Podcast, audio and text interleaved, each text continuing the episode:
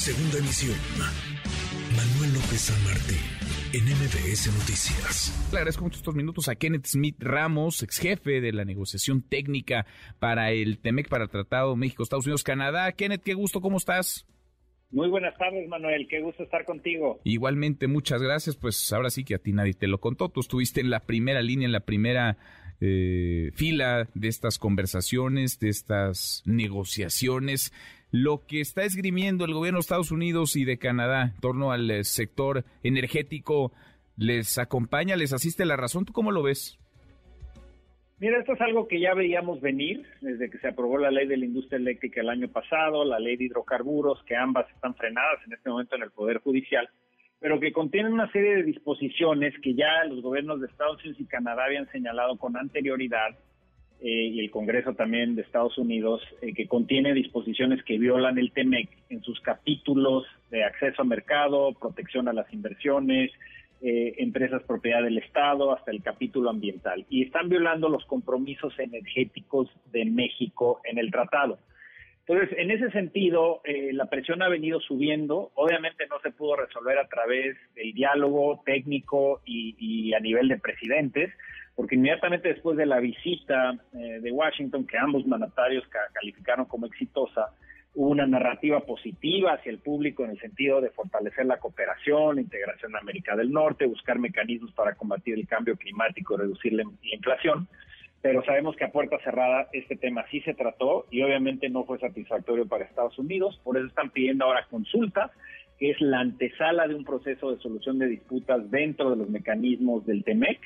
Y si no se resuelve en estos 75 días que se abre la posibilidad del diálogo, Estados Unidos puede solicitar un panel arbitral en cuestión de seis, ocho meses a partir del momento en que se conforme el panel, poder arrojar una decisión negativa hacia México y que pueda abrir la puerta a Estados Unidos a imponer represalias comerciales multimillonarias en contra de los productos de exportación de México. Así que sí es una situación muy delicada. Es una situación eh, delicada, eh, preocupante, que llevará su tiempo, pues, terreno de las de las diferencias, a ver si se ponen de acuerdo o no. Ahora, en el, en el tratado, en el México, Estados Unidos, Canadá, no se firma como tal, entiendo, un apartado sobre, sobre energía, digamos, el sector energético queda de lado, pero sí en otros aspectos. Y esos aspectos, digamos, contemplan todas las aristas de la economía, incluida la parte energética, desde luego. ¿Es así, Kenneth?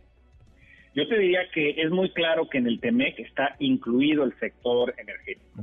Esta supuesta exclusión del sector energético del TEMEC de la que habla el gobierno de México es incorrecta, porque si bien hay un capítulo 8 que, señala en una muy breve cuartilla que los recursos de hidrocarburos le pertenecen a la nación y que México es un país eh, soberano que puede cambiar su constitución, esto no le da, digamos, un cheque en blanco a México para no cumplir con las obligaciones del tratado. México, Canadá o Estados Unidos son libres de cambiar su constitución o sus leyes, pero si al hacerlo violan los compromisos del tratado, estarían sujetos a solución de disputas, que es lo que está pasando en este momento. Entonces, de entrada, el sector energético está incluido en el TEMEC y hay disposiciones muy específicas en todos los capítulos que mencioné, en particular en el de eh, protección a las inversiones, el capítulo 14 de inversión, señala directamente el sector de generación de electricidad y gas y petróleo como un sector incluido y en donde hay protección específica a las inversiones que realice cualquiera de los tres países eh, en, el contexto del TEMEC. Entonces, no está excluido el sector, forma parte integral de los compromisos y esa es una parte muy esencial que se tiene que explicar, se tiene que explicar al presidente de la República, el grado de riesgo que tenemos de enfrentar una situación en la que nuestros socios comerciales, porque también se está sumando Canadá al proceso, nuestros socios comerciales podrían eh, pedir un panel y establecer estas represalias multimillonarias, además de la posibilidad de que las empresas en lo individual usen el mecanismo de inversionista Estado, que también se contempla en el TEMEC, y que permite que las empresas demanden en lo individual al Estado mexicano por daños al hacer sus eh, inversiones inviables. Entonces, esos son los frentes que estamos en, eh, los que estamos enfrentando ahorita y es muy eh, importante que se trate de resolver a nivel de las consultas, pero se antoja difícil porque implicaría cambiar radicalmente la política energética de México. Muy complicado, difícil. Ahora, parece que en México pues no hay marcha atrás, por lo menos desde el gobierno del presidente López Obrador, es decir, están casados con la idea de que se fortalezca, se le dé todo el margen, todo el apoyo, todo el arropo a Pemex y, y CFE. Si se mantienen esas, ¿qué sigue, Kenneth, en el terreno de, la, de las consultas y después de los paneles en el marco del TEMEC? Mira, más o menos en un año, si se sigue todos los tiempos como están trazados en el TEMEC, más o menos en un año podría haber un informe final del panel en el que si falla a favor de Estados Unidos y de Canadá, si es que se une, eh, el reporte establecería qué medidas del gobierno de México violan el tratado y en qué capítulos y artículos y emitirá la recomendación de modificar estas medidas. Ya le correspondería entonces al gobierno de México de tomar ese reporte y hacer las modificaciones necesarias. Si no lo hace, entonces Estados Unidos tiene la posibilidad de tomar represalias hasta por el monto del daño que hayan causado esas medidas del gobierno mexicano. Y durante el transcurso del panel, Estados Unidos también va a argumentar eh, qué daño se le ha causado a sus empresas. Hay una carta de la representante comercial de Estados Unidos en donde señala que la afectación por la política energética de México ha afectado hasta por 10 mil millones de dólares a sus empresas.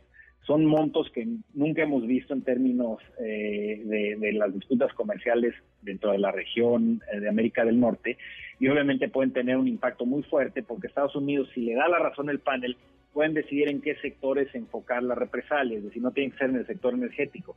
Pueden, eh, por decirte un número hipotético, si, si, si pueden cobrarse hasta por 5 mil millones de dólares, pueden subirle los aranceles al tomate, al aguacate, a los productos electrodomésticos, al acero, a la automotriz, hasta llegar a ese monto de afectación. Y eso puede dañar seriamente a nuestro sector exportador. Mm. Es por ello que estamos ante una situación muy delicada y donde, en mi opinión, hay claras violaciones al tratado, independientemente de lo que se esté señalando en este momento desde Palacio Nacional. Mm, bueno, pues eh, ojalá que haya un arreglo, que haya un diálogo productivo y que no tengamos que llegar al terreno de las de las sanciones porque perdemos todos en esas. Gracias, Kenneth, qué gusto escucharte. Muchísimas gracias, Manuel, y, estoy a tus órdenes. Gracias, muchas gracias. Noticias.